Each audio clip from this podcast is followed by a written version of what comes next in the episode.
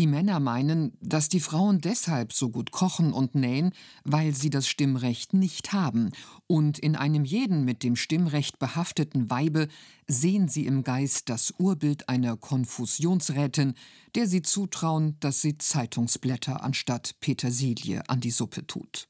Die Frauenrechtlerin Hedwig Dohm schrieb 1876 diese Worte in ihrer Streitschrift mit dem Titel Der Frauen Natur und Recht. Sie reagierte mit ihren wortgewandten und witzigen Artikeln auf all jene, die im 19. Jahrhundert der stärker werdenden Frauenrechtsbewegung im Deutschen Reich skeptisch bis feindselig gegenüberstanden. Hedwig Dohm war es auch, die diesem Phänomen in einer späteren Schrift den Namen gab die Antifeministen. Denn nun, als die Frauen immer lauter fragten, warum sie als Frauen Menschen zweiter Klasse seien, da setzte sich auch die Männerwelt wortmächtig zur Wehr. In der Französischen Revolution war erstmals postuliert worden, alle Menschen sind gleich. Mit Menschen waren jedoch nur die Männer gemeint. Die französische Autorin Hollande de Gouche war diejenige, auf die sich später Frauenrechtlerinnen und Stimmrechtsaktivistinnen beziehen sollten. Sie hatte 1791 die Frage gestellt Mann, bist du imstande, gerecht zu sein? Es ist eine Frau, die dir diese Frage stellt. Wer hat dir die souveräne Macht verliehen, mein Geschlecht zu unterdrücken? Im gleichen Jahr 1791 veröffentlichte sie ihre Erklärung der Rechte der Frau und Bürgerin.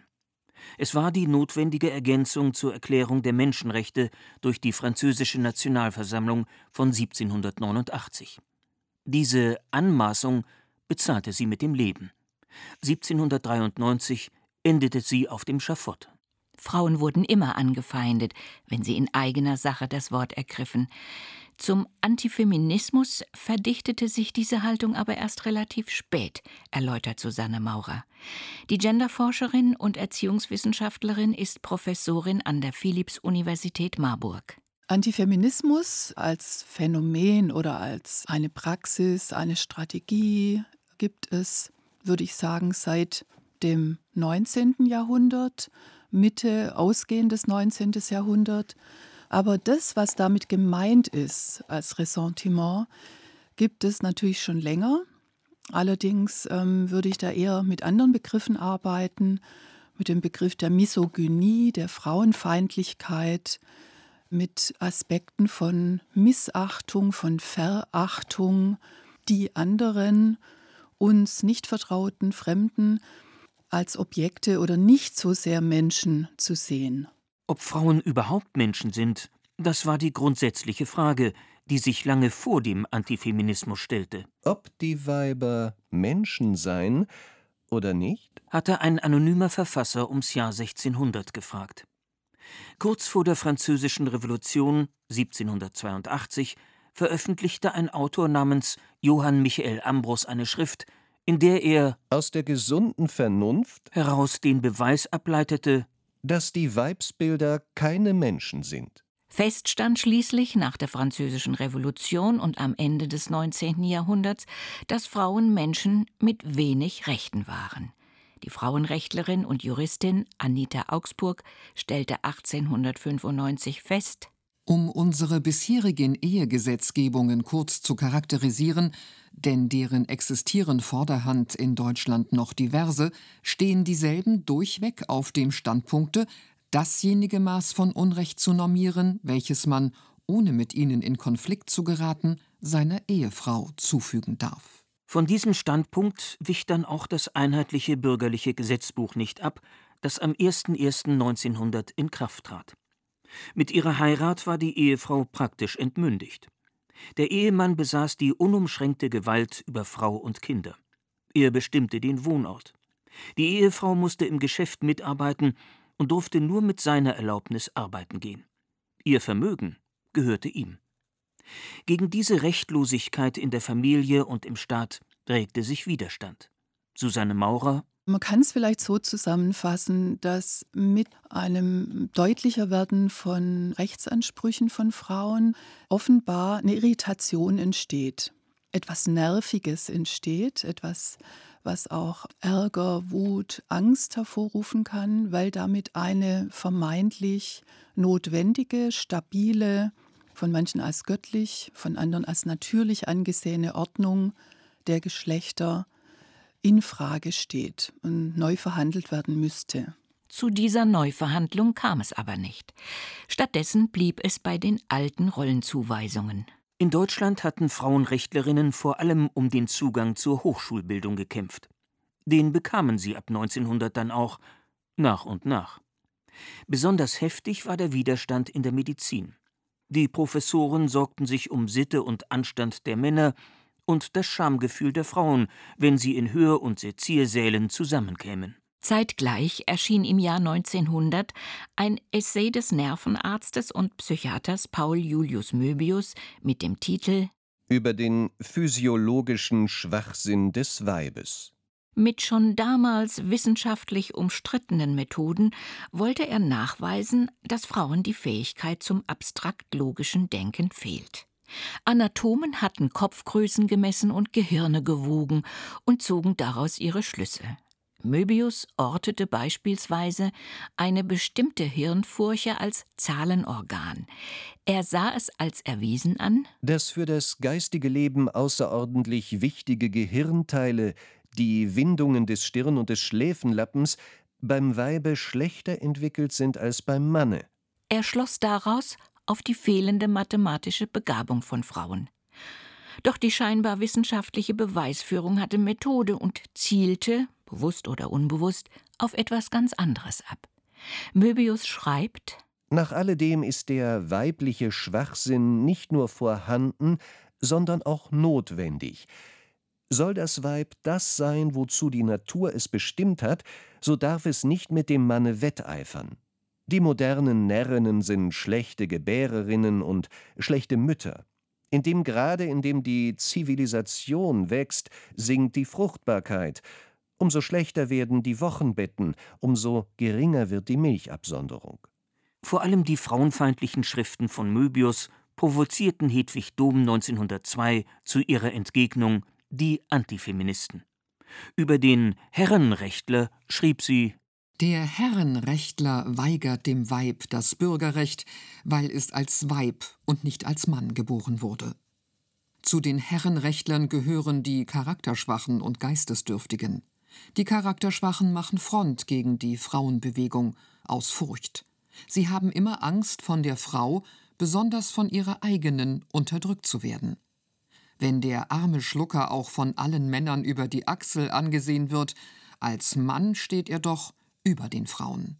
Da spielt er die erste Geige, die eigentlich eine Pfeife ist, nach der das Weib zu tanzen hat.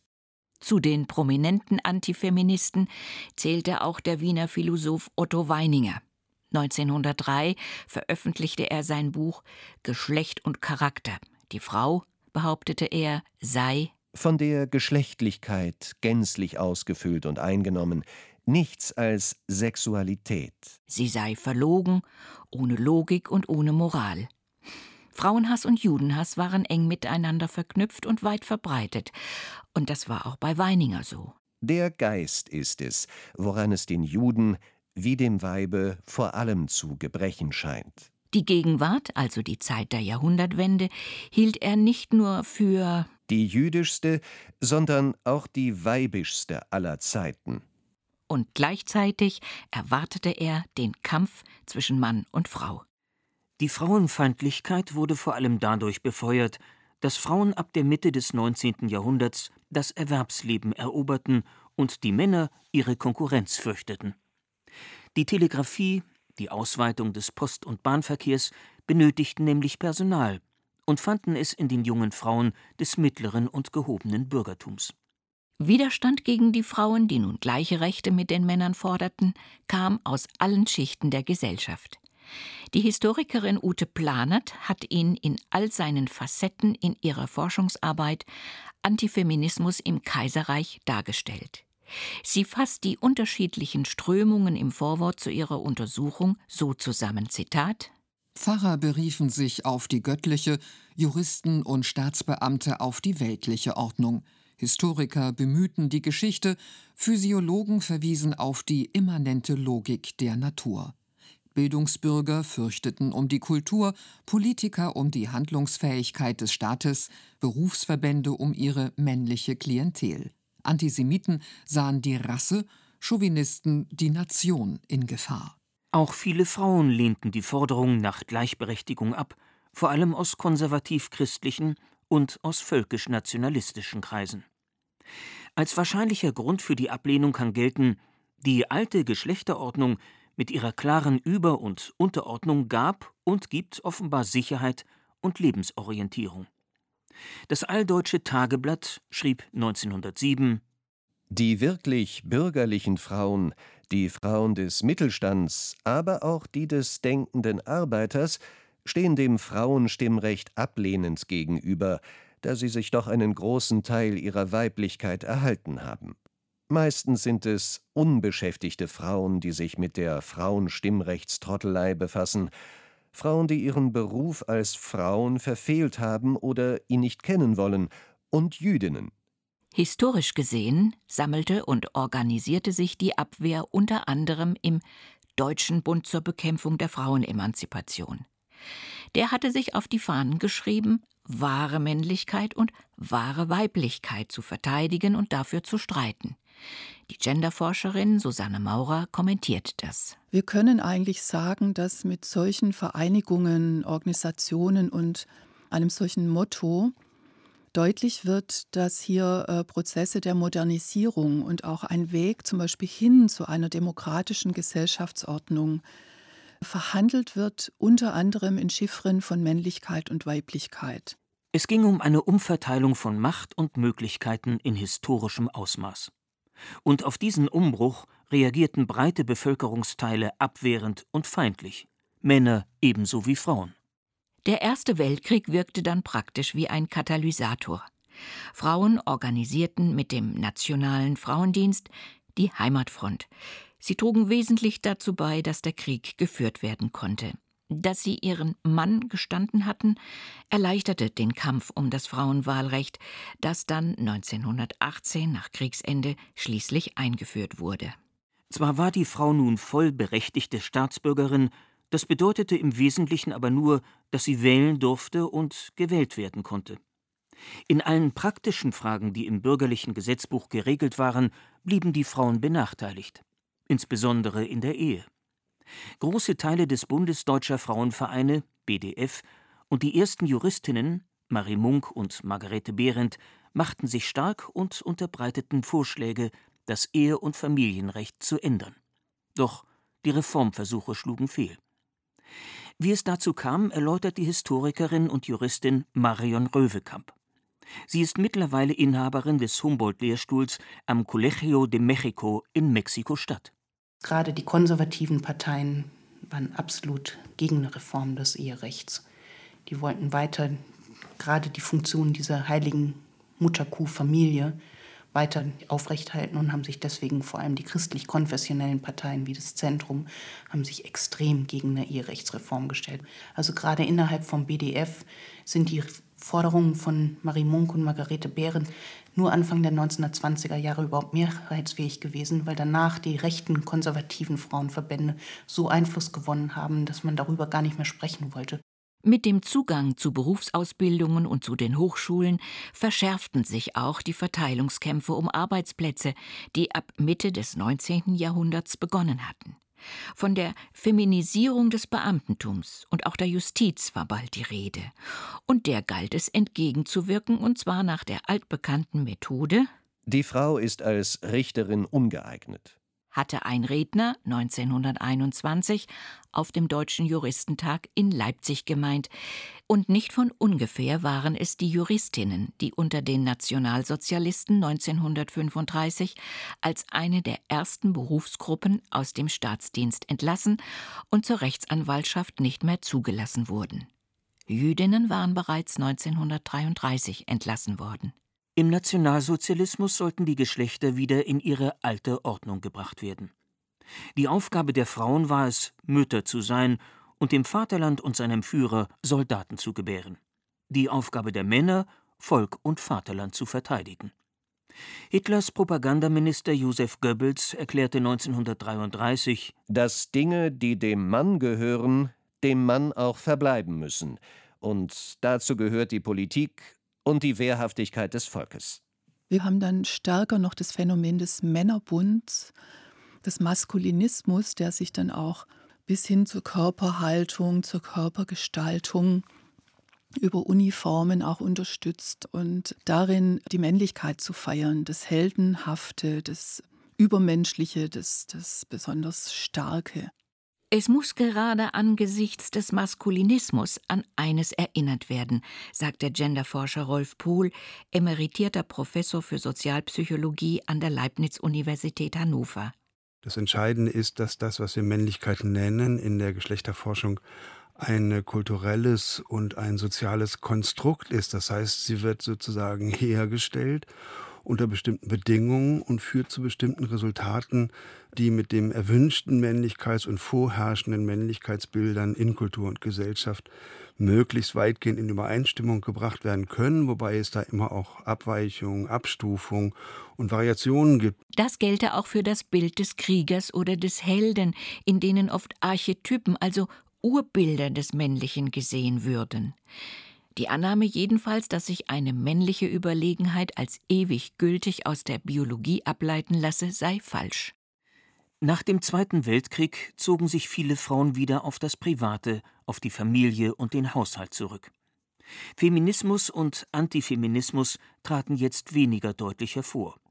Frauenfeindlichkeit machte sich unterschwellig in abfälligen Bemerkungen und Witzen Luft. Wollte eine Frau Führerschein machen, hieß es, da müsse man ja Gummibäume an den Straßenrändern pflanzen. Und die Debatten im Bundestag waren gespickt von frauenfeindlichen Bemerkungen.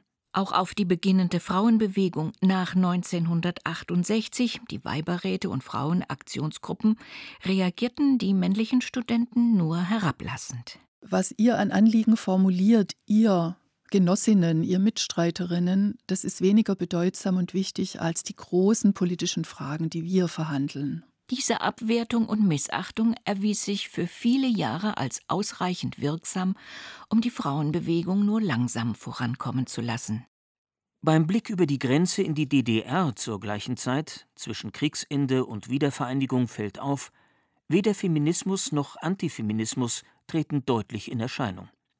Gleichberechtigung von Mann und Frau im Recht gab es in der DDR sehr viel früher als in der Bundesrepublik. Allerdings die Hauptverantwortung für die Kinder blieb, trotz des Ideals von Gleichheit und Gleichberechtigung, auch in der DDR bei den Frauen. In den zurückliegenden Jahrzehnten wurde in der Bundesrepublik in Dutzenden Gesetzen die Gleichberechtigung von Mann und Frau in geltendes Recht umgesetzt. Doch ab den 1990ern gab es eine neue Dynamik. Nun sorgten unter anderem Gleichstellungsbeauftragte in Stadt und Land, Frauenförderpläne und Quotenregelungen dafür, vorhandene Nachteile gegenüber den Männern in Wirtschaft und Politik abzubauen. Denn seit 1994 fordert ein Zusatz zu Artikel 3 des Grundgesetzes aktives Handeln ein und ab diesem Zeitpunkt entstand ein neuer, handfester Antifeminismus. Diese gesellschaftliche Entwicklung rief nun Männer auf den Plan, die sich durch die aktive Förderung der Frauen benachteiligt fühlten. Dem Soziologen Andreas Kemper fielen ab dem Jahr 2000 immer mehr Einträge im Internet auf, in denen sinngemäß gesagt wurde, Heute äh, gibt es kein Patriarchat mehr, sondern eine Femokratie, eine Herrschaft der Frauen, die den Männern und Vätern und Jungen alle Möglichkeiten wegnehmen. Und die sind bis weit in der rechten Szene halt verankert. Also heute hat sich das nochmal ein bisschen weiterentwickelt. Heute ist noch mit der AfD etwas dazugekommen, was ich Familismus nenne oder was Familismus genannt wird. Also wo nicht mehr gesagt wird, die Männer sind die Opfer, sondern die Familien sind die Opfer. Auch das Stichwort von der Feminisierung der Justiz und dem damit einhergehenden Ansehensverlust der Gerichte lebte wieder auf. Der Fernsehjournalist Joachim Wagner widmete ihm in seinem Buch Ende der Wahrheitssuche, Justiz zwischen Macht und Ohnmacht, ein eigenes Kapitel und beklagte in einem Debattenbeitrag auf RBB Kulturradio. Dann gibt es die Situation, dass in einem Familiengerichtsstreit nur noch Frauen in einem Gerichtssaal sitzen. Und was ist daran schlimm? Ist daran das ist schlimm, weil Männer meinen, und ich finde, das kann, muss man einfach berücksichtigen, dass ihre Position nicht hinreichend repräsentiert ist. Zusammenfassend lässt sich sagen, wieder war wie schon vor hundert Jahren, um mit Susanne Maurers Worten zu sprechen, etwas Nerviges entstanden. Etwas, das Irritation, aber auch Angst und Wut auslöste. Und der AfD-Politiker Björn Höcke hat das dahinterliegende Problem womöglich sehr treffend benannt, als er, wie auf YouTube nachzuhören ist, vor dem Erfurter Landtag zu seinen Anhängern sagte: Liebe Freunde, wisst ihr, was das große Problem ist? Das große Problem ist, dass Deutschland, dass Europa ihre Männlichkeit verloren haben. Ich sage, wir müssen unsere Männlichkeit wieder entdecken. Denn nur wenn wir unsere Männlichkeit wieder entdecken, werden wir mannhaft. Und nur wenn wir mannhaft werden, werden wir wehrhaft. Und wir müssen wehrhaft werden, liebe Freunde. Für den Genderforscher und Sozialpsychologen Rolf Pohl wiederholt sich beim aktuellen Antifeminismus ein altbekanntes Phänomen von vor 100 Jahren.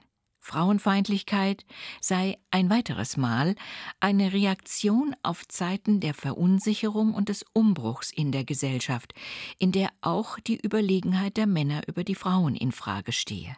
Diese Wehrhaftigkeit, von der Björn Höcke spricht, schlägt sich in den sozialen Netzen in Hassmails, Anfeindungen und Beschimpfungen gegenüber Frauen nieder. Sie findet ihren Ausdruck auf der Straße, zum Beispiel bei den gewalttätigen Demonstrationen von Rechtspopulisten in Chemnitz Ende August 2018. Das galt einer Journalistin, die die Ausschreitungen gerade filmte. Und sie findet ihren Ausdruck auch in antifeministischen, sexistischen Texten im Rap, einer der erfolgreichsten Musikformen in Deutschland. Alice Schwarzer hatte in eine Talkshow den Rapper King Orgasmus One eingeladen und zitierte einen seiner Songtexte. Hier verkürzt wiedergegeben. Du siehst aus wie ein Stück Scheiße mit zwei Augen und einem Tanga. King Orgasmus One fickt jetzt tief in deinen Arsch. Fotze. Mach mir was zu essen und danach gehst du putzen. So wie sich das gehört. Refrain ist Hass, Frau. Du nichts, ich Mann. Ja, das ist jetzt derselbe Track schon wieder äh, das gleiche, wo wir eben äh, drüber Fick gesprochen mich und halt dein Maul. Frauenhass drückt sich häufig in sexuellen Gewaltfantasien aus. Nach Ansicht des Sozialpsychologen und Genderforschers Rolf Pohl haben Frauenfeindlichkeit und Antifeminismus ihre wesentliche Ursache dort, wo die öffentliche Diskussion endet beim Thema Sexualität. Der Mann wird auf die Frau und auf die Weiblichkeit als Objekt des Begehrens programmiert sozusagen oder geprägt. Und nun zeigt sich gerade auf diesem Feld der Sexualität, also der vorherrschenden Heterosexualität, der Mann nirgends schwächer als hier, weil hier ist er extrem abhängig. In seiner Sexualität, der Ausrichtung und der Befriedigung seiner Sexualität ist er mit dieser Prägung in hohem Maße abhängig von der Frau, von ihrem Wirken, von ihren Handlungen, von ihren Reaktionen. In diesem Dilemma von Überlegenheitsanspruch einerseits und Abhängigkeit andererseits lauere eine große Gefahr. Also sexuelle Gewalt ist die Gefahr, die lauert, wenn diese männliche Autonomie und dieser Autonomieanspruch in Frage gestellt wird, ist das eine der wichtigsten Quellen die für potenzielle Gewalttätigkeit gegenüber Frauen, insbesondere auch sexueller Gewalt, sexuellen Übergriffen, dem Sexismus im Alltag bis hin zu Vergewaltigungen äh, deutlich verantwortlich zu machen sind. Rückblickend sei dieses Dilemma nie benannt, geschweige denn gelöst worden. Vorausschauend aber hätte Rolf Pohl einen Vorschlag, wie dem bis jetzt ungebrochenen hundertjährigen Antifeminismus begegnet werden könnte. Es geht vor dem Hintergrund dieser Untersuchung, dieser Analyseperspektive geht es vor allem darum, dass damit Schluss sein muss, dass diese selbstherrliche Selbstsetzung des Mannes als das schlechthinnige Subjekt beendet wird und die Frau damit immer tendenziell Objekt bis zum Objekt des Übergriffs ist. Das heißt, es muss darüber nachgedacht werden, wie kann ein Geschlechterverhältnis etabliert werden und entstehen, in dem Beziehung, in dem auch Flirt, in dem auch erotische Spiele und so weiter möglich sind, aber in wechselseitiger Anerkennung auf Augenhöhe. 100 Jahre nach Einführung des Frauenwahlrechtes ist der Antifeminismus mit voller Wucht zurückgekehrt. Und er möchte genau das verhindern, was für aufrechtgehende Primaten selbstverständlich sein sollte. Augenhöhe.